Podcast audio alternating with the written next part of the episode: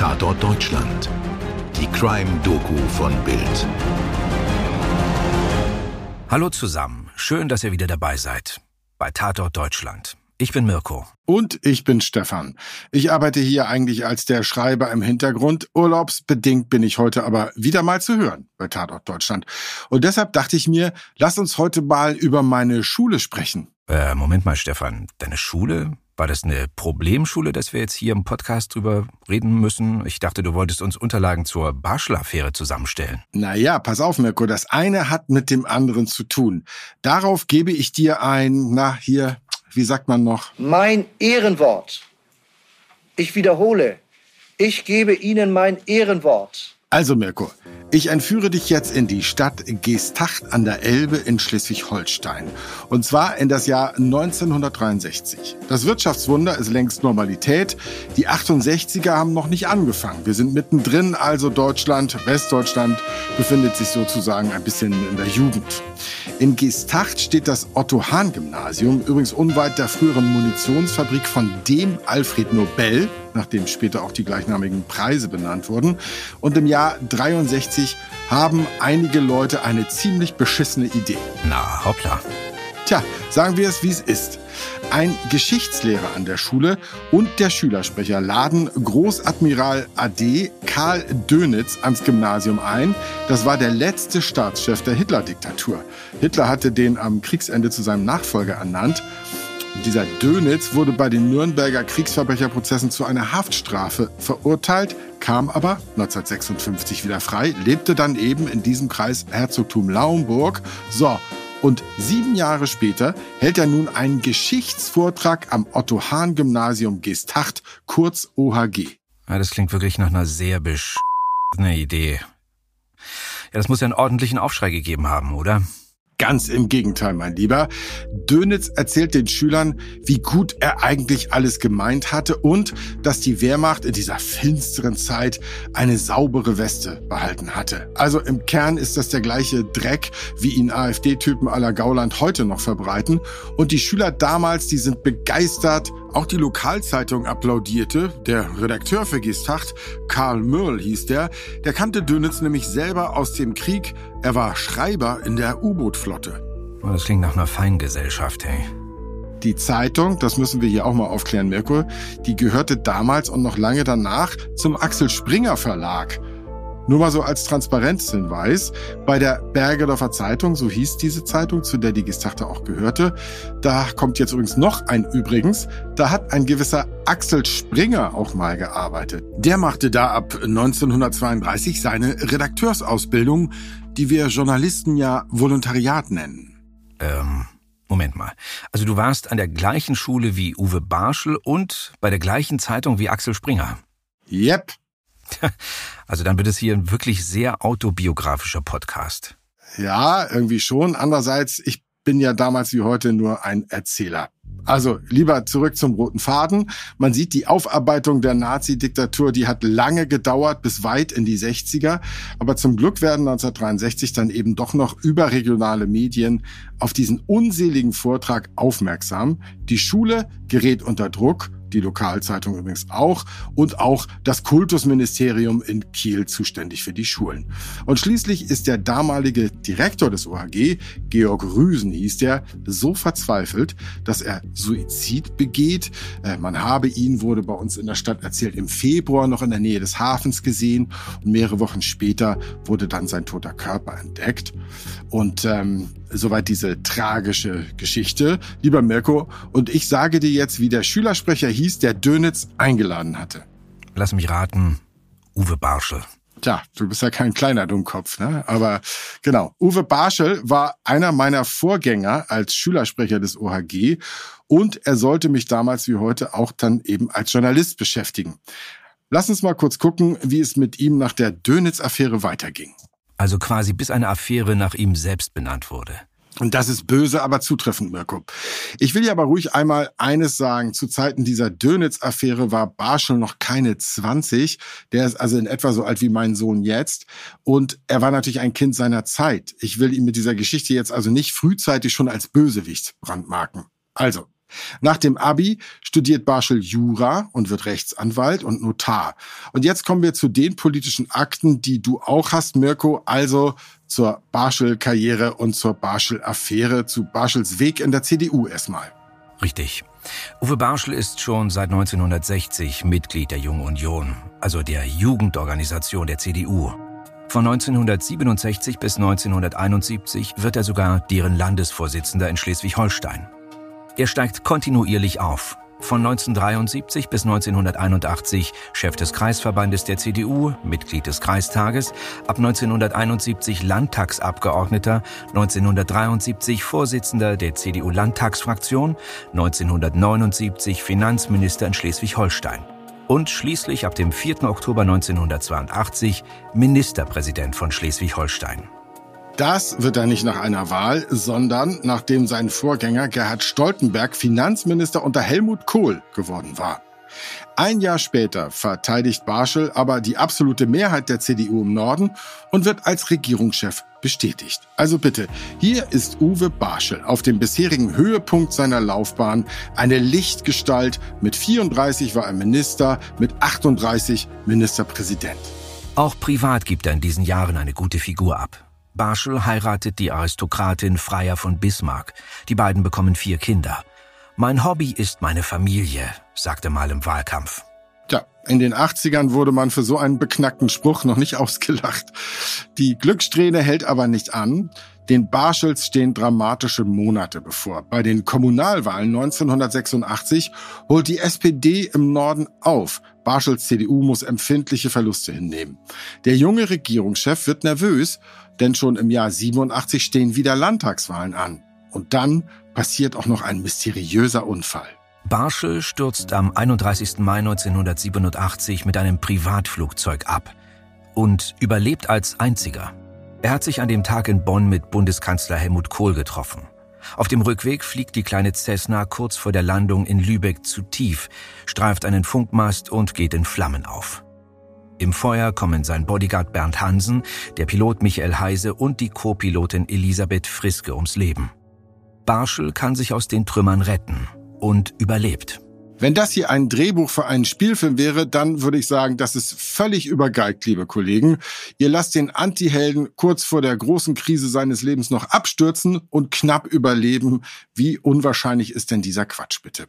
Aber hier ist alles echt. Barschel erleidet zwar mehrere Rippen- und Wirbelbrüche, aber er kann ab dem Sommer 87 wieder Wahlkampf machen. Und das ist auch bitter nötig. Denn sein Gegner Björn Engholm von der SPD gilt nicht nur in Schleswig-Holstein als aufsteigender Stern, auch deutschlandweit ist der Mitvierziger bekannt. Schließlich war Engholm von 1981 bis 82 Bundesbildungsminister und danach Landwirtschaftsminister. 1983 war er im Norden zum ersten Mal gegen den recht frisch gekürten Barschel angetreten und verlor. Aber Umfragen lassen erahnen, dass die CDU bei der nächsten Wahl Verluste einfahren könnte. Engholm holt auf, Barschel wird nervös. Der CDU-Mann will im kommenden Wahlkampf alles herausholen. Noch im Dezember 86 hatte er deshalb einen gewissen Rainer Pfeiffer als Pressereferenten eingestellt. Heute würde man wohl eher PR-Manager sagen. Mirko, aus welchem Verlag kam Pfeiffer wohl? Naja, Stefan, ich meine, ich hab's ja hier stehen. Axel Springer. So, richtig. Allerdings war er dort nur ein paar Monate für ein Projekt, das nie umgesetzt wurde, nämlich eine neue Zeitung namens der Tag. Vorher war dieser Pfeifer bei einer CDU-Zeitung, dem Weser-Report gewesen und anschließend freier Redakteur, was ich dazugelernt habe bei der Recherche für diesen Podcast. Er hat zwischenzeitlich wohl auch in der Eisdiele seiner Frau gejobbt und als Grabredner, ein, ein Multitalent sozusagen. Aber jetzt, im CDU-Wahlkampf 1987, spielt er die größte Rolle seines Lebens. Als, wie wollen wir es nennen, Mirko? Tja, ähm Bösewicht oder Mann fürs Grobe vielleicht? Ja, Feldherr einer Schlammschlacht auch. Pfeiffer soll offenbar nicht dafür sorgen, dass Barschel gut dasteht oder nicht nur, sondern vor allem dafür, dass Engholm schlecht dasteht. Aber vorsichtig, man kann es in diesem Fall gar nicht früh genug sagen, ob Pfeiffer stets in direktem Auftrag handelte, in wessen Auftrag er handelte und was er dafür bekam, das blieb später strittig. Unbestritten ist aber, dass der Landtagswahlkampf 1987 außergewöhnlich schmutzig wird. Pfeiffer erstattet gegen Engholm eine anonyme Anzeige wegen Steuerhinterziehung. Er lässt Engholm durch Privatdetektive beschatten, weil er hofft, irgendeinen Schmutz zu finden, am besten Liebesaffären. Er versucht, Engholms Familie mit Gerüchten zu verunsichern. Engholm habe Kontakt zu einer AIDS-kranken Frau gehabt. Von dieser Ekelhaftigkeit könnte Donald Trump noch lernen. Eine CDU-Wahlkampfzeitung enthält sogar die Behauptung, SPD und Grüne wollten straffreien Sex mit Kindern. Die Liste ist sogar noch länger. Pfeiffer hetzt auch die Mitglieder einer unabhängigen Wählergemeinschaft gegeneinander auf. Erfolgreich übrigens. Diese Gemeinschaft hat sich gespalten. Aber kurz vor dem Finale wendet sich das Blatt. Hier sind die ZDF-Nachrichten vom 12. September 1987, einen Tag vor der Wahl in Schleswig-Holstein.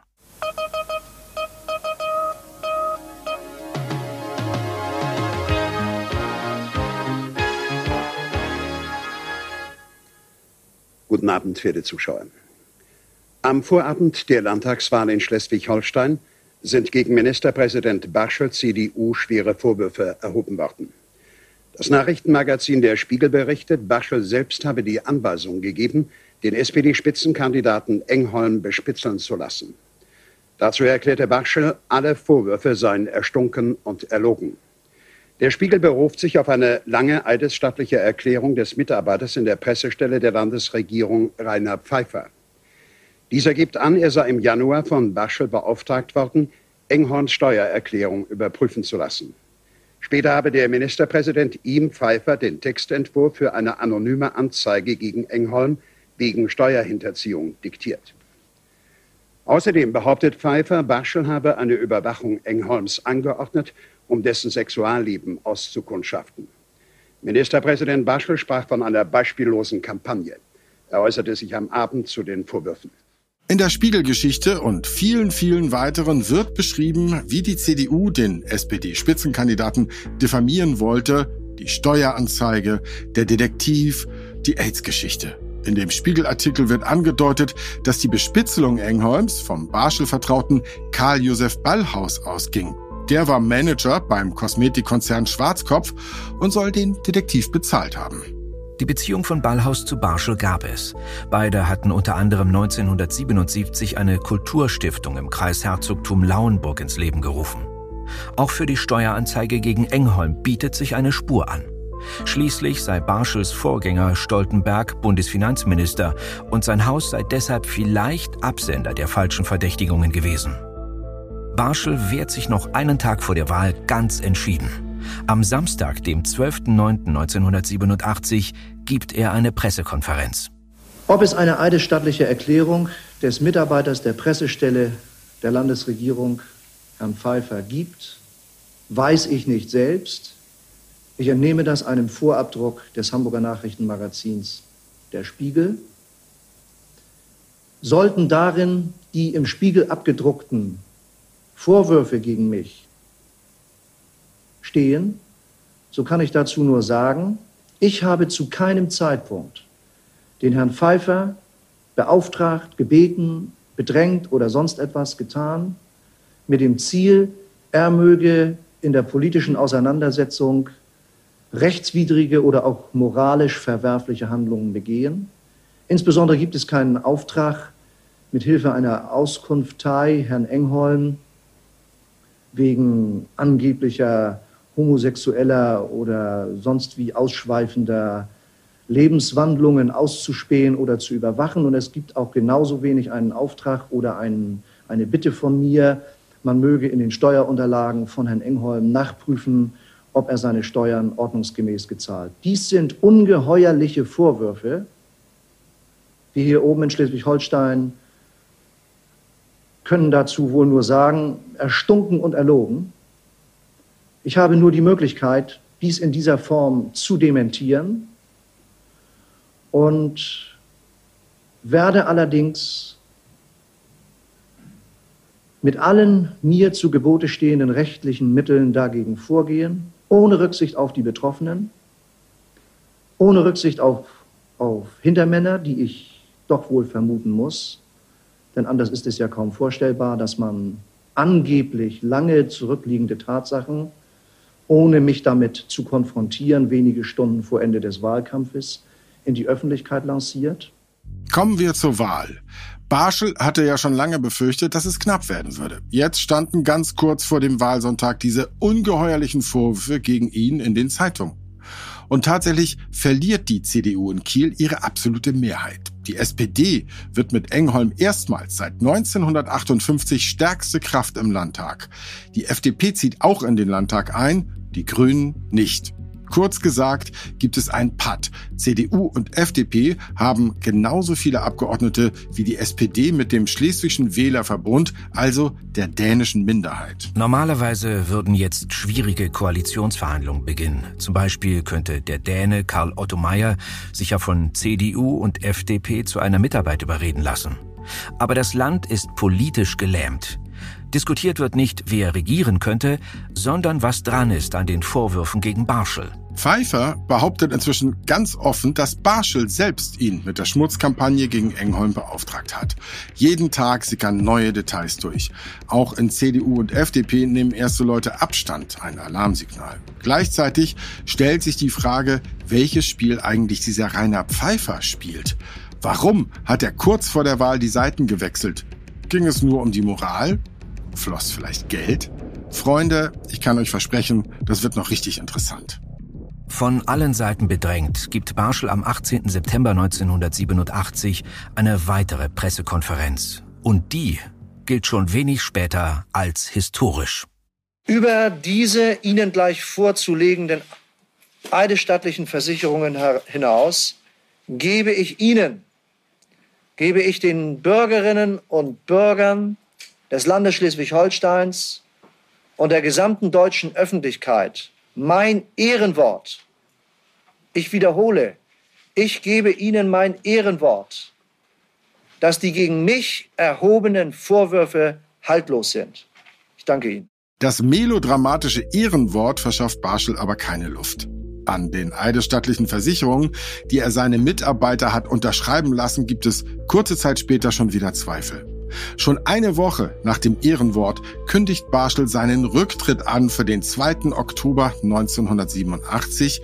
Übergangsweise führt nun sein Stellvertreter Henning Schwarz die Regierungsgeschäfte. Aber das interessiert in dieser Zeit ehrlicherweise niemanden. Ich musste den Namen auch googeln, obwohl ich damals ja quasi dabei war. Tatsächlich deutet sich schon im Herbst 1987 an, dass Leute von der SPD frühzeitig von Pfeiffers Aktivitäten wussten und sogar im Kontakt mit ihm standen. Entsprechende Erkenntnisse kommen im frisch gegründeten Untersuchungsausschuss im Oktober zur Sprache. Aber die Schlagzeilen beherrscht in diesen Tagen bald eine Meldung aus Genf. Dorthin ist Uwe Barschel gereist, nachdem er seine politische Laufbahn schlagartig beendet hat wie ich damals meine erste Breaking News Lage erlebt habe als Redakteur einer popeligen Schülerzeitung. Wie Westdeutschland von einem großen Todesfall erschüttert wurde und welche wilden Theorien bald kursierten, das erfahrt ihr in Teil 2 dieser Ausgabe von Tatort Deutschland. Wir hören also voneinander, hoffe ich. Euer Stefan und euer Mirko. Dir hat diese Folge von Tatort Deutschland gefallen? Du bekommst von True Crime einfach nicht genug. Dann hör jetzt in unsere weiteren Folgen rein. Hier warten mehr als 200 spannende Fälle auf dich, wie das Verschwinden von Rebecca Reusch, der Prozess gegen O.J. Simpson oder die Entführung von Ursula Herrmann. Wir hören uns bei Tatort Deutschland.